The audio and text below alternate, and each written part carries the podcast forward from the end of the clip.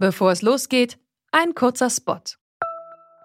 Bald starten ja wieder die Grand Tours mit viel sportlichem Ehrgeiz, medialer Berichterstattung und leider auch mit schlimmen Stürzen. Die Teilnehmenden sind hoffentlich gut abgesichert, denn im schlimmsten Fall müssen sie ihre Karrieren beenden, weil der Sturz es unmöglich macht, weiterhin zu fahren. Aber nicht nur im Sport, auch in jedem anderen Beruf kann eine Berufsunfähigkeitsversicherung sinnvoll sein.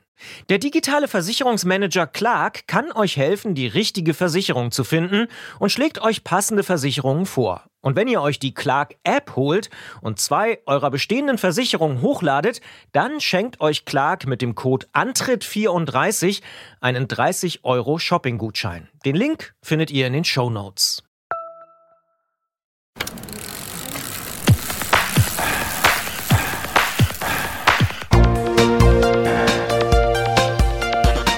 Antritt. Alles zum Thema Fahrrad bei Detektor FM. Präsentiert von Rose, die Bike-Experten. Hier ist der Antritt, die Fahrradsendung auf Detektor FM mit der Januarausgabe 2017. Mein Name ist Gerolf Meyer. Und ich bin Christian Bollert. Wir sind auf dem Weg ins dritte Jahr. Ja, absolut. Und ich freue mich sehr, dass das so gut funktioniert. Große Freude, könnte ich sagen. Ja, bei mir genauso. Ähm, ja, auf dem Weg ins neue Jahr, ins dritte Jahr. Wie bist du denn reingekommen? Vielleicht sogar reingerollt? Also am Silvesterabend bin ich sehr ruhig reingekommen mit Freunden und sehr leckerem Essen und wenig Fahrradfahren. Aber danach saß ich tatsächlich nochmal auf der Rolle immerhin. Ja, bin ja, ich bin ja ein Rolle-Fan, du willst ja keine. Rolle findest du doof. Ich habe einfach keine. naja, gut. Okay. Ja, aber Freunde und gutes Essen, das ist auch wichtig, ja. sehr wichtig. Aber du hast, äh, bist ein bisschen reingerollt, höre ich daraus. Ja, so ein bisschen, ähm, auch mit Freunden eigentlich, auch mit gutem Essen und ich habe den Jahreswechsel in einem Baumhaus selig verschlafen. War das nicht kalt? Es ging so, gab es spezielle Umstände, aber es war ähm, wunderbar. Sehr, sehr schön. Ähm, vielleicht hören wir ja später davon auch noch ein bisschen mehr von deinen äh, Baumhaus-Silvestererlebnissen. Äh, Könnte sein, vielleicht, vielleicht. Erstmal machen wir aber eine Fahrradsendung und was da drin ist, das erfahrt ihr nach Blumfeld mit dem ewiglich gültigen Jetset.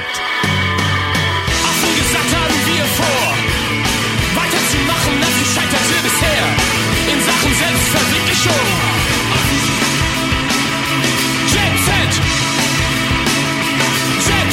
2017 ist ohne Frage ein wichtiges Jahr für das Fahrrad, egal in welche Richtung man gerade so blickt. Wenn wir uns hier in der ersten Sendung ein bisschen zurückwenden, kann natürlich Karl Dreis nicht unerwähnt bleiben, denn der hat 1817, also vor 200 Jahren, die Laufmaschine und damit so ein bisschen auch das Fahrrad erfunden. Mit dem Technikhistoriker und ausgewiesenen Dreiskenner Hans-Erhard Lessing sprechen wir darum über die Umstände, in denen das eigentlich passiert ist mit dem Dreis und seiner Laufmaschine.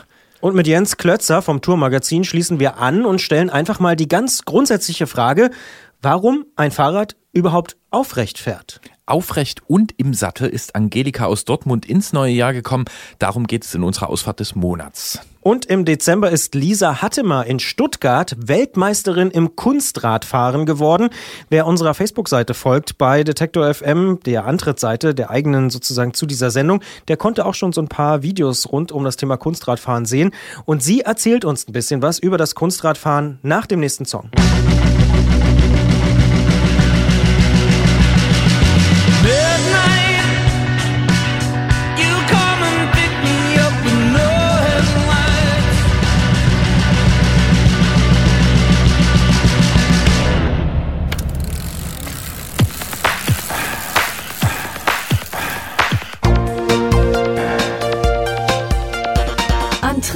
Alles zum Thema Fahrrad bei Detektor FM.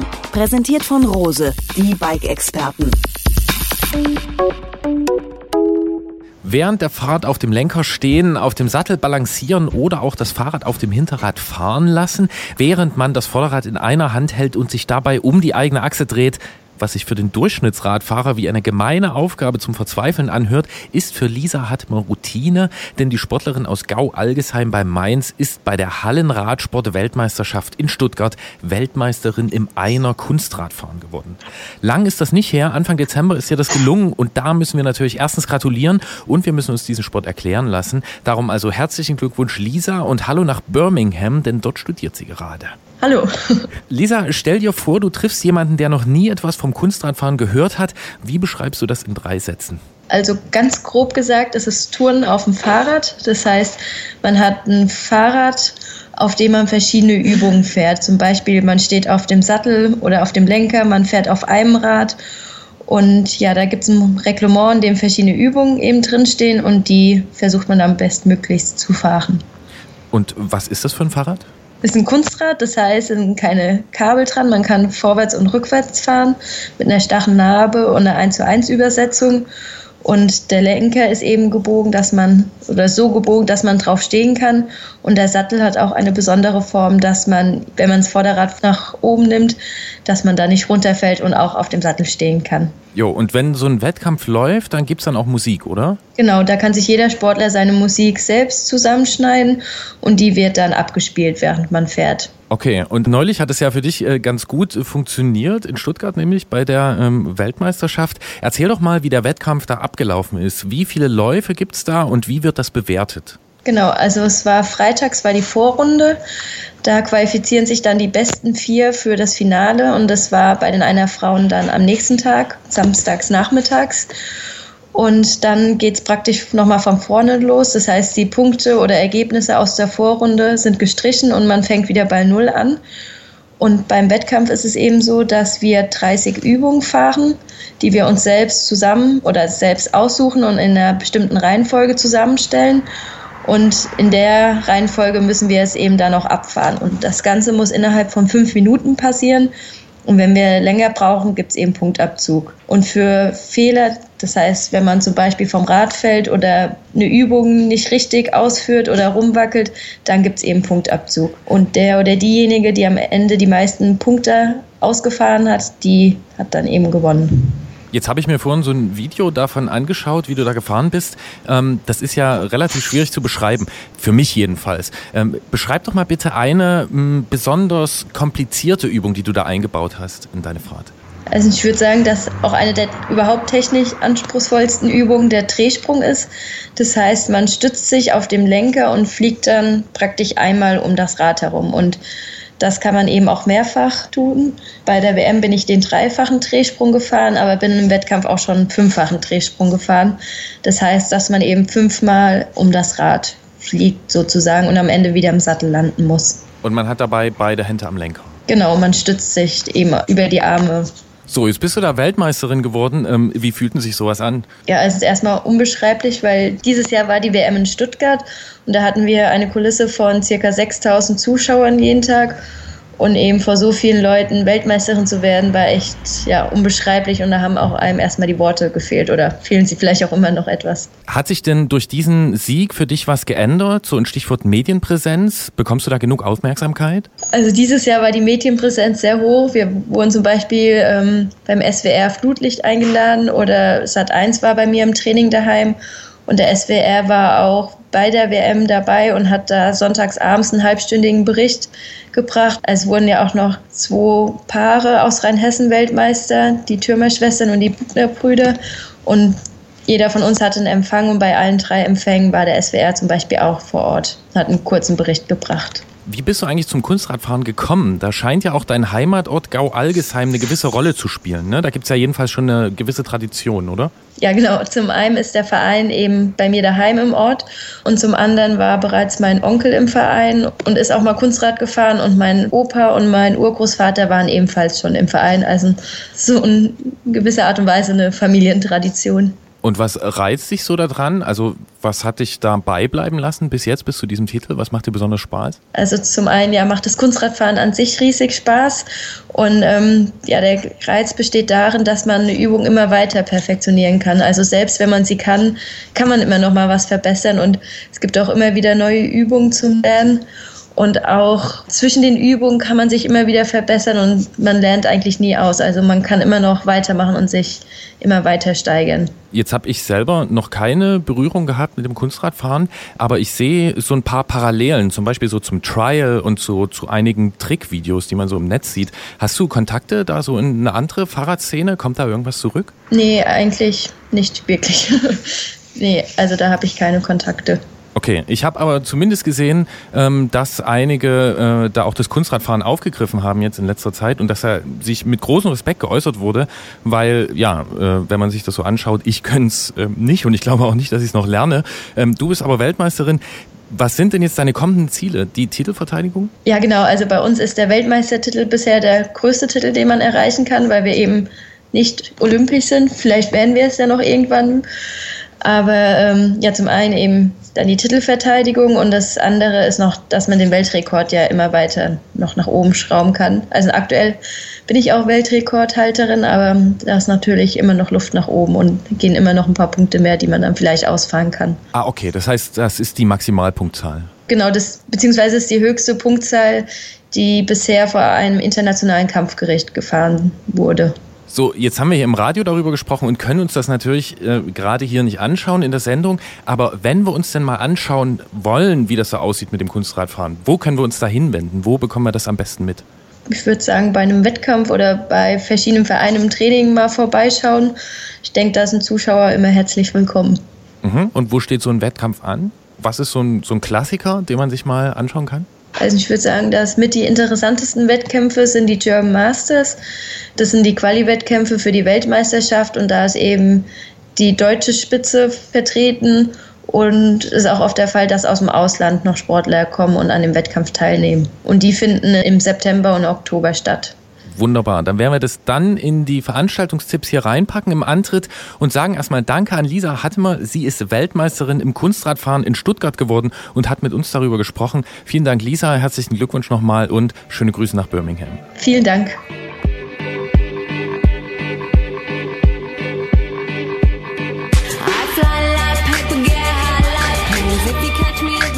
Das sind schon krasse Figuren, die die Kunstradleute da aus Parkett zaubern. Ich ziehe meinen Hut. Definitiv schließe ich mich an. Vielleicht nur noch vergleichbar mit äh, Radpolo. Also hier, ähm, wie heißt das? Radball, meinst Radball, du? Ja, ja. Radball. Äh, Darf man nicht verwechseln mit Radpolo natürlich. Ja, äh, Radpolo ist auch eine krasse Geschichte. Ist Radball nicht, ja. äh, hat in Stuttgart auch stattgefunden. Und naja, das alles zusammengenommen, das dürfte so ziemlich die Speerspitze der Radbeherrschung sein, die man überhaupt so beobachten kann. Vielleicht sogar ein kleiner Höhepunkt sozusagen in der fast 200-jährigen Geschichte des Fahrrads. Und wir sind an dieser Stelle natürlich wieder unserer Schwäche für Jubiläen erlegen und wollen am Anfang dieses Fahrradjahrs klären, wer dieser Karl Dreis eigentlich war, dem wir so einiges zu verdanken haben. Runder Geburtstag.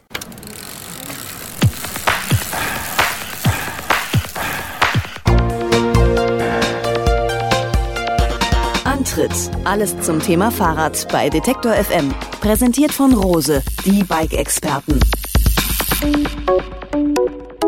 200 Jahre ist es jetzt her, da hat sich Karl Dreis auf eine selbstentwickelte Laufmaschine gesetzt und zum ersten Mal das getan, was für uns heute selbstverständlich ist. Er ist Fahrrad gefahren, beziehungsweise mit einem Fahrradvorläufer. Doch wie ist er eigentlich auf diese Idee gekommen und warum ist diese Erfindung so bedeutend?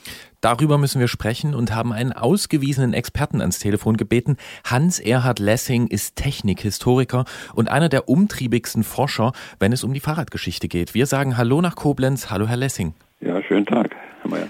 1817, da hat Karl Dreis also das Fahrrad erfunden. In welchen Umständen ist das denn passiert? Wie lebten die Menschen damals und wie haben sie sich fortbewegt? Ja, äh, das äh, Pferd war einfach das Transportmittel äh, Nummer eins, ob als Sattelpferd, um darauf zu sitzen. Karl Dreis hat ja ein Dienstpferd als Forstangestellter oder Forstbeamter, wenn auch Freigestellter bei vollen Bezügen ist das richtige Wort. Ja, und das andere natürlich, Wägen ziehen war einfach Pferdesache oder Ochsensache dann natürlich auch. Also das Pferd war einfach das Transportmittel Nummer eins. Und äh, gab schon immer Nischen für Muskelkraftfahrzeuge. Das war entweder für Invalide, wenn die Beine nicht mehr funktionierten. Und die andere Nische waren Gartenfeitungs, das waren äh, Muskelkraftfahrzeuge für hochherrschaftliche Gärten und die, der, der, Vorteil war, dass wenn der Bedienstete hinten also Draht und der Herr vorne lenkte, da sind keine Pferdeäpfel auf die sorgfältig gehaltenen Kieswege gefallen, von Urin ganz zu schweigen. Jetzt hat ja genau in dieser Welt, die Sie da gerade beschreiben, Karl Dreis landläufig gesprochen, das Fahrrad erfunden. Wie ist denn das passiert? Wie es genau passiert ist, ist völlig im Dunkeln, aber drumherum weiß man so manches. Er hat offenbar so ein Gartenpeitung in Schwetzingen schon gesehen während seines Studiums an der Uni Heidelberg, hat das kritisiert und äh, 1812 gab es eine erste schlechte Ernte. Es war sowieso äh, große Haferknappheit, weil die napoleonischen Kriege, die durchziehenden Heerscharen, die haben sich ja immer bei den Bauern bedient und die Vorräte geleert und dann ging also auch noch die Ernte schlecht. Dann ging der Haferpreis in die Höhe, nicht? Und wie das so damals in der Ölkrise auch war, dann fängt man schon an, sich zu überlegen, was kann man denn tun? Und er hat offenbar ja da die Idee aufgegriffen, ich mache bei diesen Muskelkraftfahrzeugen weiter und hat die radikal vereinfacht. Das war in Schwetzingen noch ein ziemlich komplizierter Betrieb, äh, Antrieb mit äh, Pedalhebeln, die also abwechselnd äh, Lederbänder von einer Trommel abgewickelt haben und dann mit äh, Freilauf wieder hoch. Und sein sogenannte Fahrmaschine, wie er sie nannte, die hatte einfach ein Tretrad zwischen den Hinterrädern. Und der Lakai oder der zweite Passagier sollte also direkt in dieses Tretrad treten, so wie früher in den alten Kränen gab es diese Treträder, um Maschinen anzutreiben. Die hießen eigentlich Laufrad und das ist eigentlich dieser großen Irrtümer des Dudens, weil ein paar Leute diese Laufmaschine verächtlich als Laufrad, als Tretmühle bezeichnet hatten. Der alte Goethe zum Beispiel haben die jetzt geschrieben, Laufrad so viel wie Dreisine, grottenfalsch. Sie haben eben diese schlechte Ernte im Jahre 1812, wenn ich richtig zugehört habe, ja, äh, erwähnt. Und ähm, Sie bringen sie ja in äh, einen plausiblen Zusammenhang mit der Erfindung des Fahrrades. Dafür sind Sie ja äh, auch bekannt. Können Sie ja. da noch mal ein Stück näher drauf eingehen, was da genau passiert ist? 1816 passierte also dieses Jahr ohne Sommer mit diesen schrecklichen Missernten. Der Haferpreis wieder stieg nochmal entsetzlich in die Höhe und da war er wieder da und hat also 1818, äh, 1817 plötzlich äh, die Laufmaschine da vorgeführt. Aber wie das passiert ist, haben wir null Unterlagen. Also wir können nur spekulieren, was da zwischendrin passiert ist. Nicht? Warum ist denn der Hafer das Problem? Warum sind denn hohe Haferpreise so ein, so ein Antrieb, da was Neues zu entwickeln? Ja, weil eben die Pferde dann sozusagen eigentlich nicht mehr so richtig ernährt werden konnten. Es gab sogar dann 1817 Pferdesterben. Das Wort fiel damals mehrfach. Die französische Abgeordnetenkammer hat so einen Jahresbericht über den König gemacht. Und da kommt Mortalité des Chevaux drin vor, das Pferdesterben. Die Leute haben auch hierzulande Pferde einfach geschlachtet und verzehrt, ja, weil Pferdefleisch war billiger als Brötchen und alles, was aus, aus Getreide war.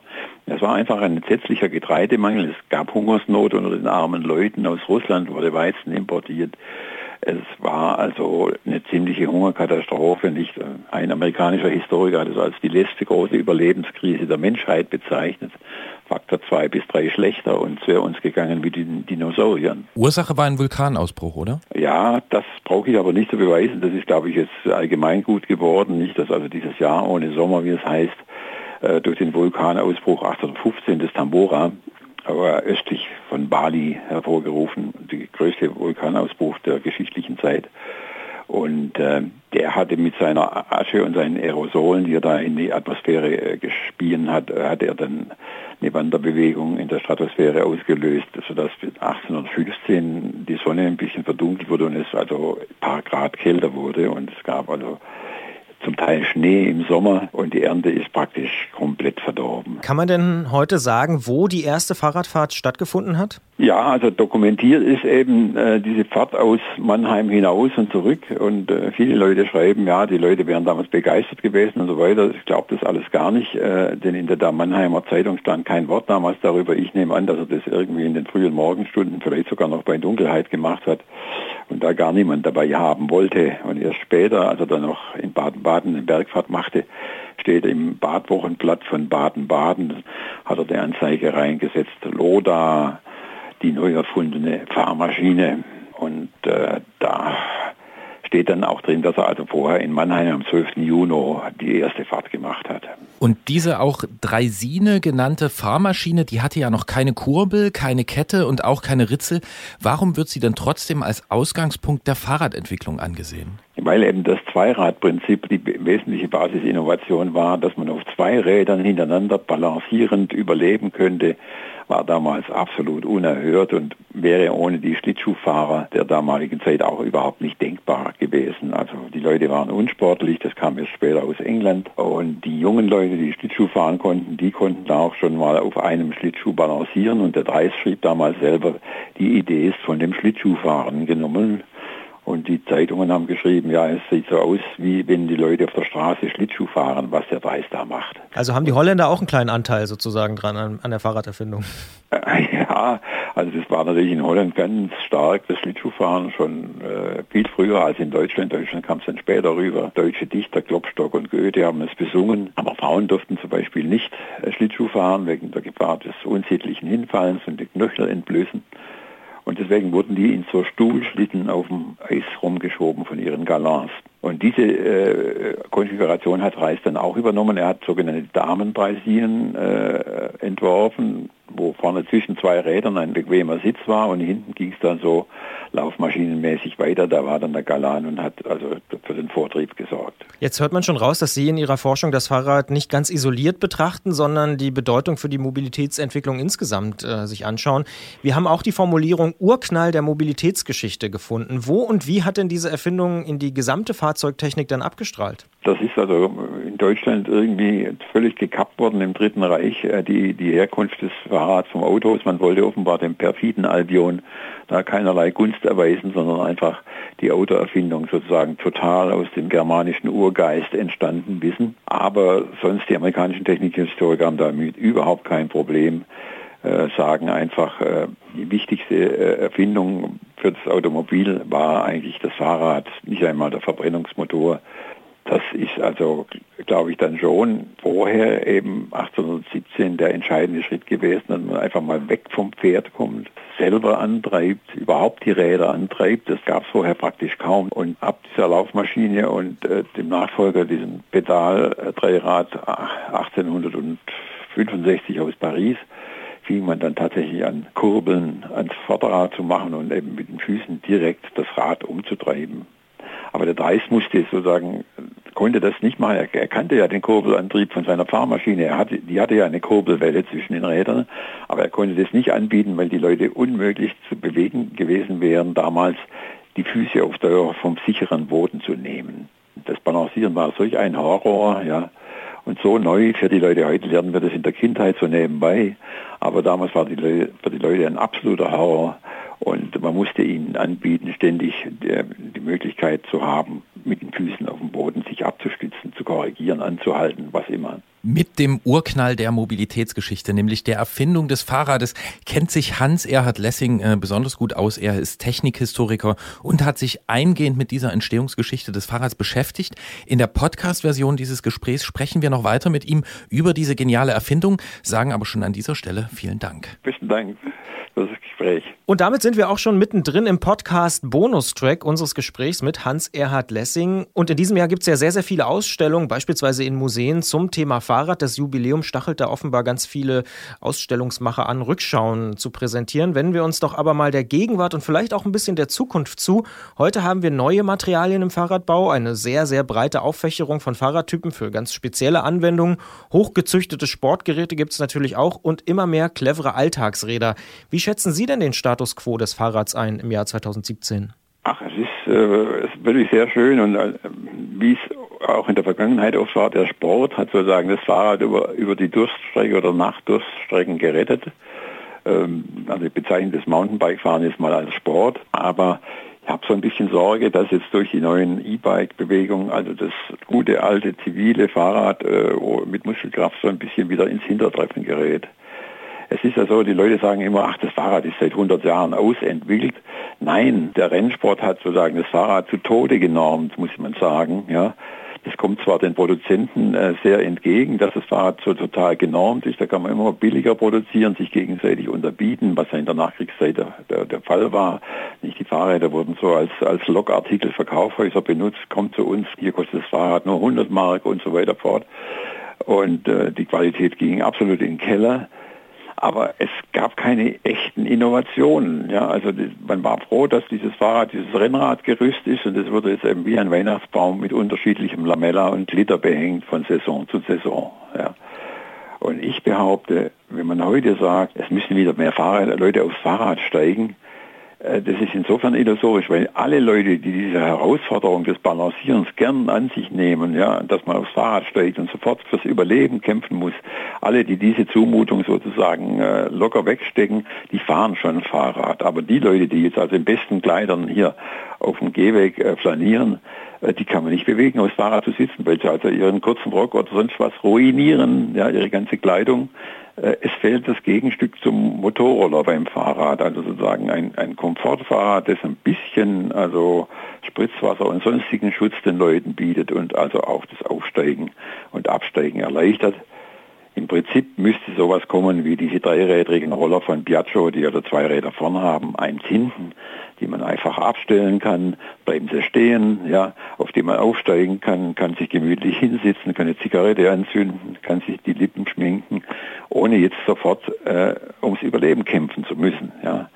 So ein bequem Fahrzeug äh, müsste man jetzt kommen, wenn man haben will, dass Leute in guten Kleidern, also in der Stadt, aufs Fahrrad umsteigen, ohne sich jedes Mal umziehen zu müssen. Und wenn wir jetzt mal annehmen, jemand würde das entwickeln, äh, welches Potenzial würde darin stecken? Also der würde sofort vom Handel abgestraft, weil die Fahrradhändler alle aus dem Rennsport kommen und denen das überhaupt nicht in Kram passt und äh, da würden automatisch die Daumen nach unten schnellen. Nicht das Fahrrad ist ja leider anders als beim Auto, ist es ein Einkäufermarkt. Die meisten Märkte sind Einkäufermärkte. Die Industrie produziert das, was die Einkäufer gern bestellen und wie dies nachher dann unter den sogenannten Endverbraucher bringen oder den Endkunden, ist dann deren Problem. Ja. Aber ist das E-Bike, ist das E-Bike nicht ein gutes Gegenargument oder ein Gegenbeweis dafür? Weil da ist es ja offenbar schon so, dass auch die Händler sagen, Mensch, das ist eine Sache, äh, der öffnen wir uns. Ja klar, natürlich. Vor allem bedeutet es einen wesentlich größeren Brocken Umsatz jedes Mal. Da bleibt eben auch mehr hängen. Ja, das ist schon klar. Aber eigentlich ist es, äh, wie sagt man da, der größte mögliche unfaire Vorteil. Das war ja die Sache bei die, die Rennsportler nicht. Die wollten ja immer ihre Kräfte vergleichen. Und da musste sozusagen das Material, wie die UCI, die ähm, Funktionärskompanie äh, da in, in, in der Schweiz sagt, muss vermeidet werden, dass also einzelne technisch sich unfaire Vorteile holen. Also die Kettenschaltung war lange ein unfairer Vorteil. Deswegen fuhren die Rennfahrer bis 1930er Jahre ohne Kettenschaltung, während die Tourenfahrer in Frankreich das schon längst hatten. Und äh, das ist eben der, der Widerspruch, ja, der ganze Handel tickt auf Rennen, unfairer Vorteil vermeiden, ja, während die Stadtpendler, die wollen so möglichst viel unfaire Vorteile, wie sie eben bekommen können, ja. Und da ist der Elektroantrieb natürlich der größtmögliche unfaire Vorteil. Mit dem darf man ja keine Rennen fahren. Jetzt sprechen wir hier in dieser Fahrradsendung auch immer mal wieder über das Fahrrad als ja, Mittel, um Ressourcenknappheit zu bekämpfen, den Klimawandel vielleicht sogar ein bisschen einzudämmen und auch stark wachsende Städte besser zu vernetzen. Würden Sie sagen, das ist tatsächlich äh, eine Sache, die das Fahrrad leisten kann? Ja, wenn die, wenn die Umstände es gestatten, nicht. Also gerade mein Schwiegersohn jetzt äh, kürzlich wieder die Nachricht gebracht, dass das, das E-Bike wurde ihm vor dem Haus gestohlen. Er, hat, war zum Glück versichert. Also diese Abstellmöglichkeiten müssen irgendwie verbessert werden. Mein Traum wäre ja sowas einzuführen, aber da werden die Hausbesitzer Feurio schreien, dass man sowas wie die Waschkaue bei den Bergleuten macht. Das war einfach äh, an, an, sein Haus kommt, ein Pfiff äh, ertönen lässt, dann kommt oben an, an, einem Seil runter eine Aufhängevorrichtung, man hängt das Fahrrad ein, man pfeift nochmal und das Fahrrad fährt hoch und ist sozusagen hängt unerreichbar in der Höhe. Ja. Also das wird natürlich einfach daran scheitern, dass die Hausfassaden nicht verschandelt werden sollten. Aber das wäre es einfach sozusagen technisch wäre das die Lösung ja, für dieses ganze mistige blöde Diebstahlproblem. Nochmal zu einer anderen Idee, nämlich einer auch sehr berühmten. Ähm, Einstein soll die Relativitätstheorie ja auf dem Fahrrad eingefallen sein. Können Sie das nachvollziehen und kennen Sie selbst solche Momente auf dem Rad, in denen diese besonders kreative Atmosphäre herrscht? Ja, äh, ich habe das ja auch jetzt kürzlich gelesen, das Zitat.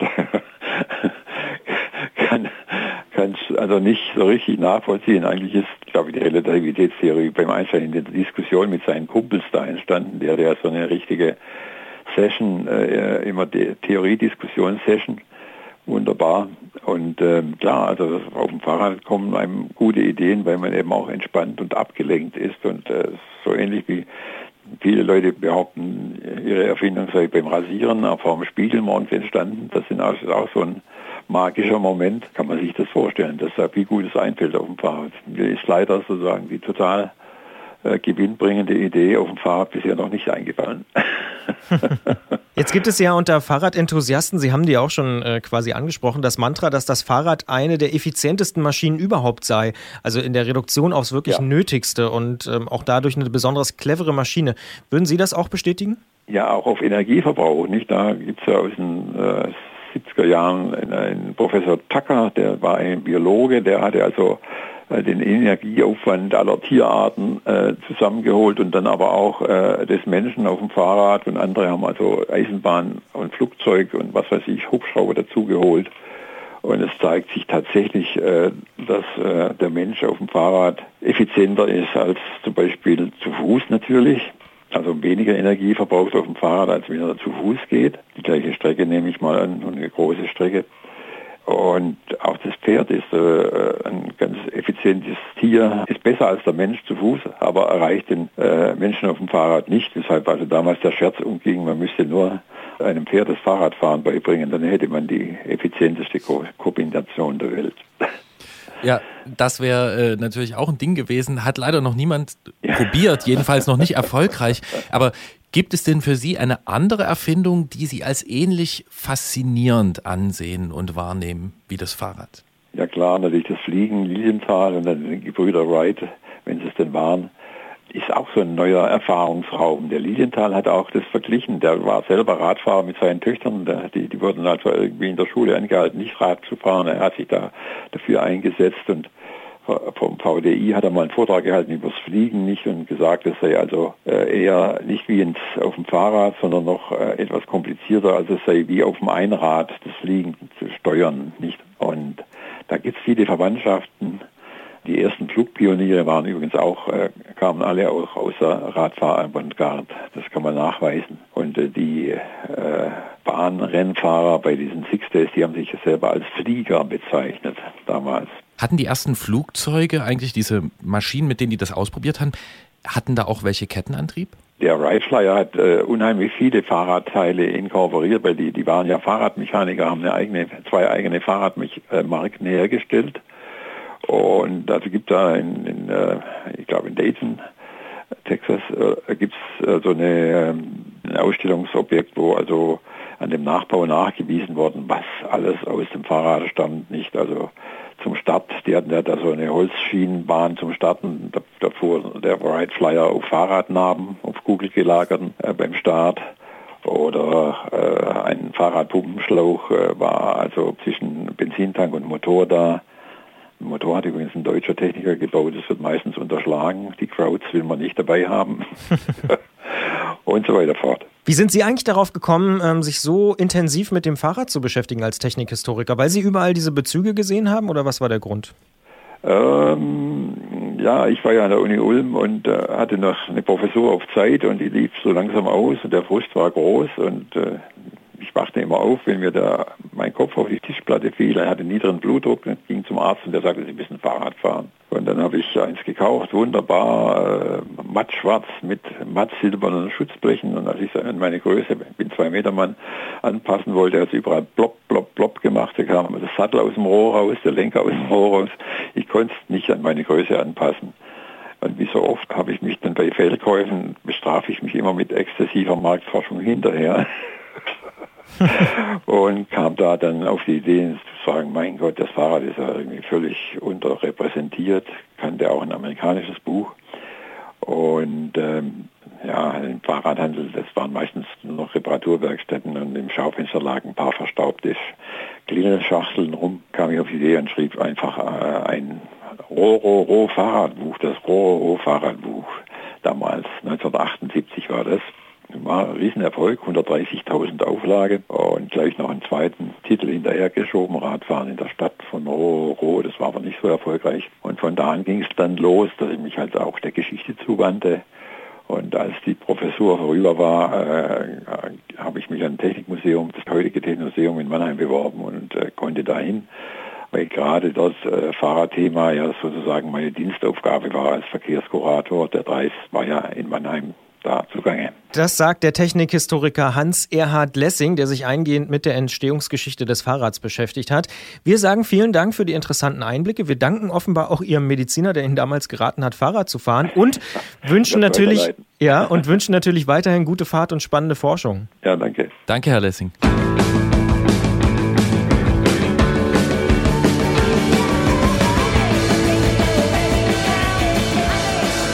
Das muss man sich wirklich mal vorstellen. Die Menschen kannten also vor der Erfindung des Fahrrads so etwas wie maschinelle Fortbewegung überhaupt nicht. Also das war gar nicht bekannt. Ist für uns heute irgendwie in sämtlichen Verkehrsmitteln selbstverständlich und nahezu unvorstellbar, dass es das gar nicht gibt. Ne? Ja, und dabei sind die grundlegenden Prinzipien, nach denen so eine Fahrmaschine funktioniert, ja schon immer da. Man muss sie sich nur zunutze machen. Aber welche physikalischen Gesetze sind das eigentlich und warum klappt das alles so gut auf zwei Rädern? Das ist eine Frage, die wir auch beantworten wollen. Und man ahnt es an dieser Stelle Stelle, wir greifen natürlich auch in diesem Jahr zum Hörer und lassen uns von Münchner Fachkompetenz erklären, wie Fahrradtechnik funktioniert.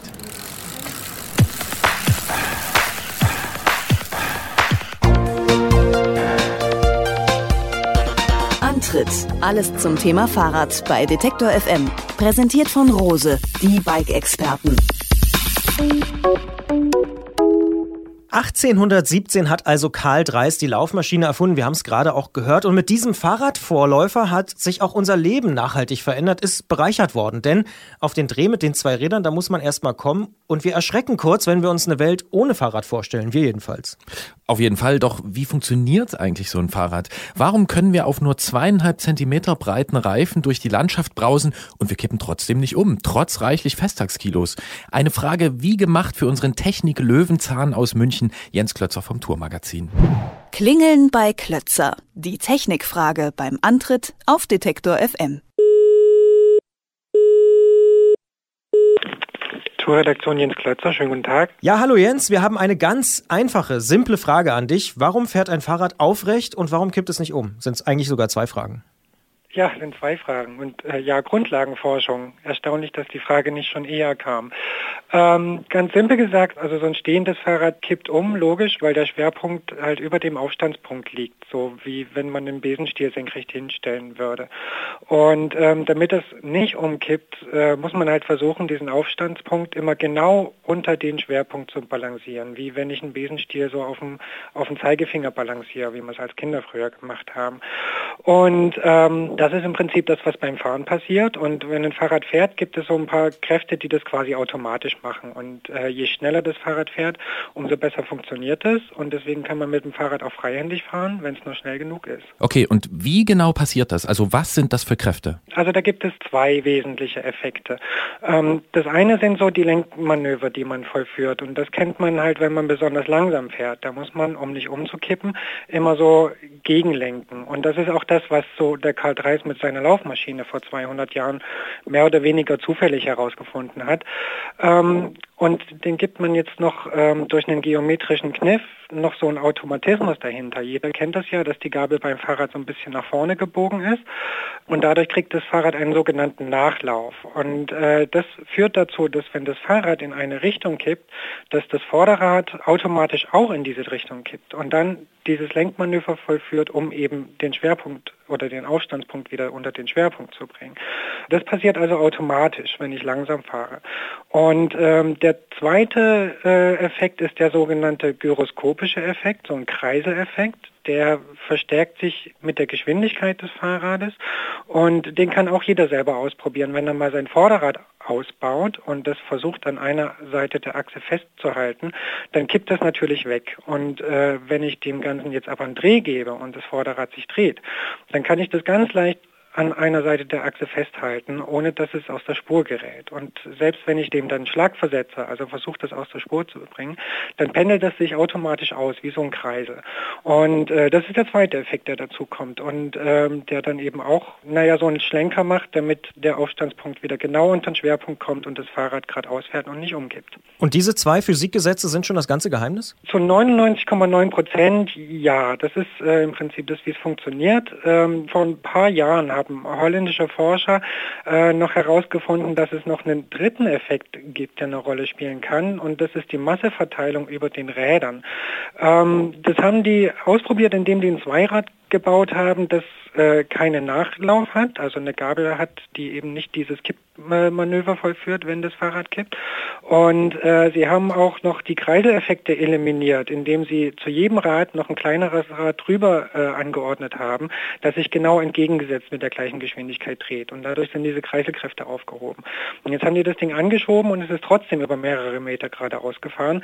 Ähm, aus dem einfachen Grund, dass sie die Massen so verteilt haben ähm, am Lenker und äh, eine zweite Masse weit vor dem Vorderrad, dass das Fahrrad, sobald es irgendwie seine Neigung verändert hat, den Lenker durch die Masse bewegt hat. Also auch so hat es funktioniert, ohne diese beiden Effekte. Aber das ist nicht das, was beim Fahrradfahren, so wie wir es kennen, eine Rolle spielt, sondern da kommen im Wesentlichen diese beiden äh, zum Tragen, die ich zuerst genannt habe. Diesen Test, den du eben empfohlen hast, also mit dem Vorderrad ausbauen und dann drehen und gucken, wie leicht ich dessen Lage verändern kann, das habe ich schon gemacht, habe ich mit zwei verschiedenen Rädern gemacht und habe gemerkt, äh, beim Fatbike-Vorderrad, äh, da ist das schwieriger. Heißt das denn auch, dass ein Fahrrad umso besser aufrecht fährt, je schwerer die Räder sind? Bleibt also ein Fatbike mit seinen dicken Pellen besonders leicht aufrecht und ist das Rennrad näher am Umkippen? Ja, prinzipiell ja, das stimmt. Also je schwerer die Laufräder sind oder besonders das Vorderrad ist, desto stabiler fährt das Rad bei hohen Geschwindigkeiten und im direkten Vergleich, aber nur, wenn sie von der Geometrie identisch gebaut sind und bei gleicher Geschwindigkeit. Also grundsätzlich stimmt es. Nun kann man aber mit diesen Reglern, da kann man so ein bisschen dran drehen. Ne? Man kann den Nachlauf und die Geometrie von dem Fahrrad verändern äh, und man kann die Gewichtsverteilung auf dem Fahrrad verändern. Und dadurch kann man das so ein bisschen fast nach Belieben einstellen, wie sich dieses Rad fährt. Aber äh, grundsätzlich ist es schon so, und das ist ja auch gewünscht, äh, dass ein Rennrad mit einer steilen Gabel und einem leichten Vorderrad viel wendiger und viel nervöser fährt als jetzt ein Hollandrad mit ganz flacher Gabel und sehr schweren Rädern zum Beispiel. Jetzt sind ja bis vor einer Weile Kinder oft mit Stützrädern unterwegs gewesen. Heute beginnen die eigentlich in der Regel mit Laufrädern ohne Kurbel. Ist das die Vorverlagerung eines technischen Evolutionsschrittes sozusagen ins frühe Lebensalter? Ja, so kann man sehen. Ähm, der eigentliche Grund äh, ist aber, glaube ich, dass man erkannt hat, dass auch ganz kleine Kinder äh, ganz intuitiv das Gleichgewicht halten können, indem sie lenken mit dem Rad. Also ähm, wenn sie diese Funktionsweise einmal erkannt haben, dann können sie spielerisch damit umgehen. Und dieses Schlingern, um diese Balance äh, zu halten, das geht ganz schnell in Fleisch und Blut über. Und ähm, so kommen dann Kinder später viel schneller auf ganz normalen Fahrrädern klar, weil sie es mit Stützrädern gar nicht erst gelernt haben und dieses Halten des Gleichgewichts eben schon von der Pike auf gelernt haben sozusagen. Und ähm, ja, das unterstützt auch die Annahme, dass man das Fahrradfahren nie wieder verlernt, ne? weil es, wenn es einmal gelernt ist, so ein Automatismus wird. Da wird also sozusagen der kleine Dreis in uns allen geweckt. Nun weiß ich ja von dir, dass du dich auch sehr gern in schnelle Kurven legst und ich freue mich auch schon auf die nächsten Serpentinabfahrten im Parallelflug. Ähm, warum kippen wir beide aber auch dort nicht um, selbst wenn das Pedal dem Asphalt bedrohlich nahe kommt? Ja, könnte man meinen, ne, dass man dann nach innen auf den Asphalt fällt. Aber das ist ein ganz einfaches Kräftegleichgewicht. Also wenn ich, wenn ich geradeaus fahre und nicht umkippe dabei, dann habe ich ein Kräftegleichgewicht. Also die Kräfte nach links und die Kräfte nach rechts sind gleich null. Ähm, wenn ich jetzt um eine Kurve fahre, kommt eine Fliehkraft dazu. Also wir sind so ein bisschen träge, das Fahrrad und, und, und wir. Ähm, je schwerer man ist, desto träger ist man. Und äh, diese Trägheit versucht die Richtung beizubehalten. Und wenn man eine Kurve fährt, trägt einen diese Kraft nach außen. Also es will immer geradeaus weiter. Ähm, und äh, um dem was entgegenzusetzen, damit das Kräftegleichgewicht wiederhergestellt ist und genau durch Schwerpunkt und Aufstandsfläche geht, lehnt man sich ähm, mit, der, äh, mit dem Fahrzeug und mit dem Körper eben ins Kurveninnere. Sonst würde man durch diese Fliehkraft nach außen umkippen. Kleiner Check, äh, heißt das, je schwerer wir dann sind, wenn wir da runterfahren, umso mehr können wir uns reinlegen? Umso mehr müssen wir uns reinlegen. Wunderbar. Können oder müssen, je nachdem, wie man das nach Weihnachten so sieht, kann man auf jeden Fall erstmal so festhalten. Ähm, was würdest du denn sagen, welche Bedeutung hat Karl Dreis, über den wir vorhin ja auch schon gesprochen haben, eigentlich für dich als Techniker und für deine Arbeit? Also wie ordnest du ihn ein? Also äh, bei dem ganzen Hype, der so gerade drum gemacht wird, es ist sicher einer, der so den Weg für dieses Fahrzeug mitbereitet hat. Aber rein technisch ist nicht viel dran an der Maschine mit den Fahrrädern und äh, mit denen wir es heute so zu tun haben und mit der Faszination, die sie auch auf uns ausüben. Deswegen spielt er so als Techniker vielleicht nicht so die große Rolle. Aber für die Mobilität äh, ist er sicher einer der Pioniere ganz klar. Das sagt Jens Klötzer vom Tourmagazin aus München, der sich zwar gern in die eine oder andere Kurve legt, dabei aber immer aufrecht bleibt und niemals umkippt. Wir danken für die wie immer erleuchtenden Einblicke und grüßen aus der Innenkurve. Danke, Grüße zurück.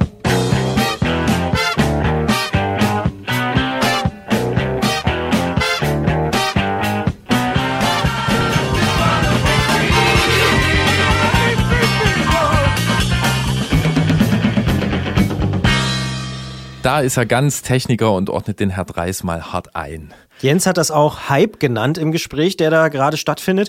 Und es stimmt definitiv, es wird in diesem Jahr sehr, sehr viele Ausstellungen und Veranstaltungen rund um diese 200-Jahr-Feier geben, die sich mit genau diesem Thema beschäftigen, mit dem Fahrrad. Ja, finde ich gut und richtig. Man muss seine Geschichte kennen. Ja, und mit dem Geschichtensammeln, da kennen wir uns auch so ein bisschen aus. So zum Beispiel in der Ausfahrt des Monats, wo wir uns jedes Mal sehr freuen auf die akustische Mitfahrgelegenheit.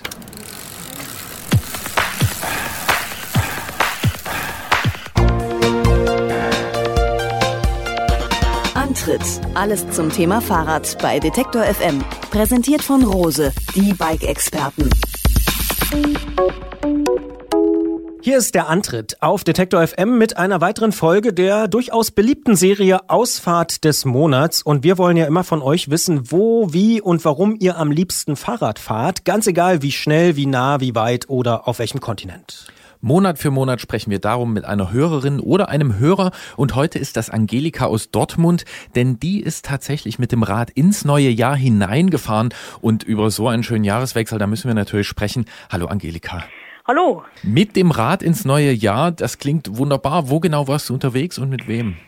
Also wir waren in Duisburg unterwegs und zwar von der Innenstadt raus nach Duisburg, also über Mörs, über die nach, äh, über Mörs in den Stadtteil Duisburg-Rheinhausen auf die Halde Rockhelsberg.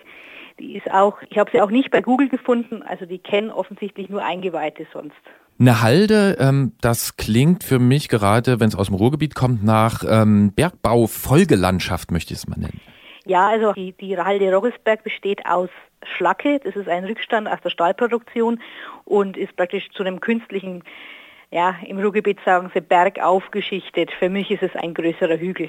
Okay, also hat es nicht direkt mit dem, mit dem Bergbau zu tun, aber mit dem, was man dann damit im Ruhrgebiet gemacht hat. Äh, genau. Ja, wunderbar. Wie lange wart ihr unterwegs? Also gestartet sind wir um kurz nach neun und waren so 23.40 Uhr da, also noch genug Zeit, um zu verschnaufen, mal ein bisschen zu essen und sich dann so langsam auf den Jahreswechsel vorzubereiten. Und das Tolle war halt, man hatte da eine wunderbare Rundumsicht über Duisburg. Also unten war auch dann der, also die Rheinwiesen, das Überflutungsgebiet und dann der Rhein, zwar alles im Dunkeln, aber trotzdem sehr schön. Manches ist ja auch beleuchtet. Und dann gab es auch so lustige Diskussionen, so was ist ein Berg? was ist ein Hügel? Also furchtbar steil. Wir haben zwar meistens geschoben, weil halt es war halt eben der Weg war nicht beleuchtet und es gab Querrillen im Weg, da musste man auch ein bisschen aufpassen. Deshalb hat man lieber dann doch mal geschoben. Der Liegeradfahrer, der dabei war, der ist aber, aber ganz sportlich, der ist raufgefahren. Gut, Liegerad schiebt sich halt auch nicht so gut. Und äh, also, also die Sicht war einfach fantastisch und es gab dann auch so ein kleines Sightseeing. Die Leute haben erklärt, da ist die Kokerei, da ist dieses, da ist jenes. Auch und was da so grün beleuchtet ist, ist das Gaswerk. Also, es war echt lustig. Jetzt hört man an deiner Stimme ja schon und so ein bisschen im Dialekt, dass du nicht unbedingt in Duisburg geboren worden bist. Ähm, was, was hat denn diese Ausfahrt für dich so besonders gemacht? Dieser Industriescharme oder? Äh, das auch, das zum einen. Und zum zweiten äh, habe ich mir gedacht, ja, wie willst du Silvester verbringen? So ganz klassisch, gehe ich in Jazzclub oder ins FZW, das ist so ein Partyzentrum, ähm, wo, es einmal Disco gibt. Aber es fand ich eigentlich irgendwie öde und halt ein bisschen gewöhnlich. Und ähm, wenn man sich nicht nur, ich sag mal böses, zusammensaufen will, dann macht man halt eben was anderes. Und ich habe gehört, ach, der ADFC Duisburg macht diese Tour, eigentlich eine schöne Sache. Man kann ja nachher trotzdem auch noch feiern, kann das schön verbinden. Und das Gute war auch, auf der Halde selber war es, also es haben zwar schon Leute Silvesterkracher losgeschossen, aber es war trotzdem ruhiger als sonst. Also man muss jetzt keine Angst haben, dass man da was abbekommt. Und es gab ja leider auch wieder genug Unfälle, dass Leute sich verbrannt haben oder so. Ja, habt ihr selbst äh, Raketen oder Knaller gezündet? Ich glaube, einer hat äh, Wunderkerzen gehabt und der andere Kleinkracher, aber sonst, wir haben keinen Cent dafür ausgegeben. Ja, muss man ja auch nicht unbedingt. Das machen ja andere zur Genüge. Äh, wie sieht es eigentlich aus mit Scherben? Das ist ja manchmal so, besonders nach Silvester, so ein Thema. Mit was? Mit Scherben. Ach, Scherben. Äh, Das ist immer schwierig und es muss, muss sagen, es macht mich einmal wütend. Manche haben ja auch das Gefühl, die Leute machen es absichtlich. Gott sei Dank nichts passiert, wir hatten auch keinen Platten, aber der Dreck war halt trotzdem viel. Und es gab halt auch immer Leute, die Knaller noch losgeschossen haben, als wir dort zwischen 1 Uhr und halb eins, halb zwei äh, durch die Stadt gefahren sind. Es ist zwar nichts passiert, aber es waren ein paar Situationen, dass du gedacht hast, so, oh, hoffentlich passiert jetzt nichts oder, oder es verletzt sich niemand. Aber man musste schon aufpassen, auch am nächsten Tag. Es ist nicht ohne. Und mir, mir hat halt da jemand gesagt, früher haben die Leute halt ihre Sachen noch zusammengekehrt und heute überlässt man alles der Stadtreinigung. Das ist tatsächlich, fällt mir auch jedes Mal am 1. Januar auf, äh, was da los ist so in den Städten. Hast du dir eigentlich was vorgenommen? Macht man ja Silvester so klassischerweise, was du hier mit uns teilen willst in der Sendung? Ich möchte unbedingt mal eine größere Radreise machen. Also nicht bloß drei, vier Tage, sondern wirklich mal eine Woche. Äh, muss halt finanziell hinhauen und ich brauche halt auch noch Ausstattung wie Zelt und so. Und es wäre halt auch cool, wenn eventuell mal jemand mitkommt.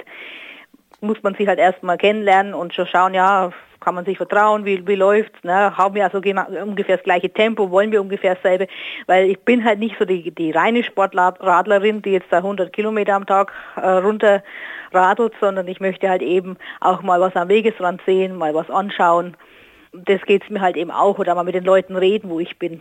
Na wunderbar, dann nutzen wir das doch hier gleich als Kontaktbörse. Also wenn jemand mit Angelika fahren will im neuen Jahr, ja. ähm, gerne bei ihr melden. Wir sagen am Ende auch noch, wie man das am besten machen kann. Oder hier bei uns Antritt at Detektor FM sich melden und dann einfach Oder sagen, bei uns ja. melden und noch als Tipp, also man braucht nicht mal ein Zelt. Es gibt zwei Übernachtungsverzeichnisse, die sind ziemlich gut. Den äh, Dachgeber vom ADFC und warmshowers.org. Ähm, da kann man weltweit bei anderen Radfahrern, Radfahrerinnen übernachten, wenn man sich bereit erklärt, die, so man denn zu Hause ist, auch aufzunehmen. Äh, das funktioniert ziemlich gut und da kann man sehr, sehr günstig und sehr nett äh, zusammen unterwegs sein. Ah, okay, gut.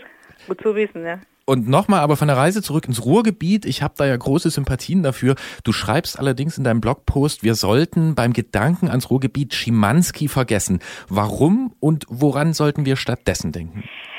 Ähm, ich finde es immer schade, wenn äh, ein Gebiet, egal welches, aufgrund eines Klischees, das zum Beispiel in dem Fall diese Serienfigur vom Tatort eben verbreitet hat, wenn es da so runtergemacht wird. Äh, und ich kenne auch viele Vorurteile, auch aus meiner alten Heimat, aus Nordbayern, dass es immer bloß, Ruhrgebiet ist immer bloß dreckig und immer bloß doof und die sind alle unfreundlich dort und alle arbeitslos, weil da jetzt die Kohle nimmer ist, also der Bergbau und so weiter ich finde es einfach ungerecht und finde es auch falsch, weil die Leute, die ich hier kennengelernt habe, sind meistens freundlich, offener. Es ist gleich, dass jetzt Freundschaften entstehen, aber ist, man kommt schneller in Kontakt, man kann sich freundlich unterhalten. Auch wenn man nach dem Weg fragt, kriegt man meistens eine Auskunft, die was taugt. Also es ist den Leuten nicht egal. Und natürlich, es gibt auch negative Nachrichten, klar, es gibt auch Kriminalität, vor allem in bestimmten Stadtteilen, die ja immer so als verrufen gelten. An was man sonst denken soll, ja, an das, was halt auch positiv ist, an die, an die Initiativen, die sich für benachteiligte Menschen einsetzen, seien es Migranten, seien es Arbeitslose, seien es Kinder aus benachteiligten Familien. Und wie gesagt, als wir da durch die Straßen gefahren sind, es war auch sozusagen der verrufene Stadtteil Hohenfeld, glaube ich, heißt der. Mhm. Und dann haben uns auch die Leute gegrüßt und mir gesagt haben, frohes neues Jahr. Und ich meine, das ist so eine Kleinigkeit, ja, aber das ist doch schon mal schön, wenn die auch zurückgrüßen. Jetzt schreibst du in deiner Mail, dass wir hier beim Antritt manchmal vielleicht etwas einseitig sind und der weibliche Blickwinkel aufs Radfahren ein bisschen kurz kommt. Wie sieht er denn aus aus deiner Sicht und was können wir vielleicht besser machen? ich musste immer so schmunzeln, als es ums Gepäck ging, ums Fahrradgepäck. Äh, und da haben sich zwei Männer unterhalten das fand ich dann so, also ach ja, na da, das braucht man auch nicht und das braucht man auch nicht. Nur eine Unterhose. ja, so ungefähr. Und da habe ich mir halt so gedacht, so, hm, naja, also dass man jetzt nicht die ganze Kücheneinrichtung und den kompletten Gewürzschrank mit sich rumschleppen kann, ist schon klar. Und auch nicht den ganzen Kleiderschrank, aber ein bisschen mehr darf es dann schon sein. Ich habe nämlich die Erfahrung gemacht, zumindest bei Tagestouren, die Herrschaften, die immer nichts dabei haben, die kommen dann immer hergekrochen und gebettelt, ja, ob man, ob man nicht einen Schluck Wasser haben könnte, ob man nicht das haben könnte. Und irgendwann ging mir das dann auf die Nerven, muss ich sagen. Ja, wobei meine Erfahrung dabei ist, es gibt auch Frauen, die ganz wenig einpacken und es gibt auch Männer, die ganz viel mitnehmen. Ähm, das gibt's auch. Aber du hast natürlich recht. Wir haben hier in der Sendung ähm, schon einen Großteil an Männern, aber äh, was wir tatsächlich jedes Mal versuchen und ich glaube auch jedes Mal schaffen, ist mindestens eine Frau dabei zu haben. Gerne ja. auch mehrere, wie zum Beispiel in dieser Sendung. Also äh, wir hören das ähm, wohl und nehmen uns das auch schon eigentlich die ganze Zeit zu Herzen. Wir sind aber ja, dran, da ist noch etwas zu tun. Ja, also es, es passiert schon viel und also es ist, wenn auch verzögert, also das muss man schon sagen, auch bei euch und das, das freut mich halt auch. Das ist halt immer das eine und das zweite ist halt, dass halt, äh, ich habe bei manchen Leuten halt das Gefühl, bei manchen Radfahrern, wie, wenn man nicht die 100 oder mindestens 100 Kilometer am Tag Streckenkilometer schafft, dann ist man unten durch. Und halt Leute, ja, es gibt halt Leute, die fahren weniger und die haben das halt auch was geleistet. Also. Ja, und es geht ja auch nicht nur um Leistung, es geht ja um Erleben und alles Mögliche. Ja, und eben, ich bin kein Profi, also ich, ich muss jetzt nicht für Nein. die Tour de France äh, trainieren. Das sagt Angelika aus Dortmund, die mit dem Rad ins neue Jahr gefahren ist. Wer noch mehr erfahren möchte oder andere Radgeschichten von Angelika lesen will, der oder die schaut am besten auf ihrem Blog Fahrradgrün vorbei. Geschrieben wird der Fahrrad, drei als Zahl und grün mit UE. Und Angelika bekommt natürlich auch einen 50 Euro Gutschein von rose.de für diese wunderschöne Ausfahrtsgeschichte. Und wir sagen Danke an dieser Stelle, weisen nochmal darauf hin, wer vielleicht mit Angelika tatsächlich fahren will in diesem Jahr, der melde sich bei uns und dann vermitteln wir da gerne weiter. Antritt at Detektor FM ist dafür die Adresse und wir danken für das Gespräch, wünschen gute Fahrt und ein gesundes und frohes neues Jahr. Euch auch. Dankeschön. Danke, Angelika.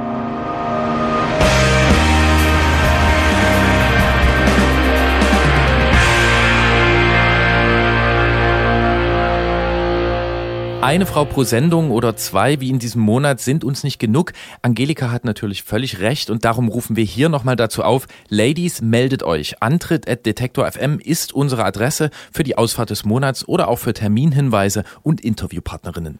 Wie ja Lydia auch neulich schon berichtet hat, sind leider auch bei vielen Rennen immer noch wenige Frauen am Start. Und ich würde mal ganz vorsichtig behaupten, dass das nicht nur an den Frauen selbst liegt. Absolut. Wir sind gern dabei mit allen, die das ändern wollen. Vorher gibt's aber noch Termintipps Tipps für diesen Monat. Am 7. und 8. Januar finden in Quaidersbach bei Kaiserslautern die deutschen Meisterschaften im Cyclocross statt. Also gleich jetzt am Wochenende mit Männern, Frauen und viel Schlamm. Obwohl ich mir bei dem Schlamm nicht so sicher wäre, ich habe mal geguckt, die Wettervorhersage minus 6 bis minus 7 Grad, Höchsttemperatur. Das heißt, es könnte auch ein sehr schneller Kurs werden mit wenig Schlamm. Und vielen Spurrillen. Vielen Spurrillen. Also es könnte eine sehr interessante Veranstaltung sein. Vom 19. bis 24. Januar gibt's dann das Gegenprogramm sozusagen, nämlich das Berliner Sechstage-Rennen, das ja rund erneuert jetzt am Start ist. Da gibt's keinen Schlamm definitiv, weil überdacht. Und ähm, einen neuen Veranstalter gibt's auch in Berlin, der zum Beispiel auch die Sechstage in London organisiert organisiert. Mal sehen, ob wir vielleicht auch den Außenreporter Sandro vom letzten Jahr da diesmal wieder vorbeischicken können. Und am 28. und 29. Januar finden dann in Biel oder Bielles in Luxemburg, ich habe leider keine Aussprache gefunden dazu, dort finden die Cyclocross-Weltmeisterschaften statt und wer mal Spitzenfahrtechnik, Athletik und Stimmung erleben möchte, für den oder die ist das sicher der richtige Termin. Definitiv. Cyclocross kann ich persönlich natürlich immer empfehlen, gerade wenn es die Weltmeisterschaft ist und die so dicht äh, an der Landesgrenze sozusagen ist. Ich drehe weiterhin hier in Studionähe meine Runden, vielleicht auch auf der Rolle und am 2. Februar ist es dann auch schon wieder soweit. Da kommt nämlich der nächste Antritt um 20 Uhr hier im Wordstream bei Detektor FM. Bis dahin gibt es diese Sendung auch als Podcast mit langen Interviewversionen und wer es noch nicht bemerkt hat, es gibt jetzt auf Spotify auch eine Playlist, in der wir alle Songs der Sendung versammeln. Und die findet man unter dem Account detektor.fm und mit etwas Handarbeit und Geduld lässt sich damit dann eine XXL-Sendung basteln. Denn im Podcast dürfen wir ja bekanntermaßen die Musik nicht komplett ausspielen, müssen die deswegen so ein bisschen kürzen. Das ist bei Spotify dann natürlich nicht mehr nötig. Und wenn alles so klappt wie geplant, melden wir uns nochmal zwischendurch und sagen ansonsten frohes Neues, frohes Rollen und gute Fahrt. Gleichfalls und bis bald. Danke, Christian. Danke, Gerolf. Tschüss. Tschüss.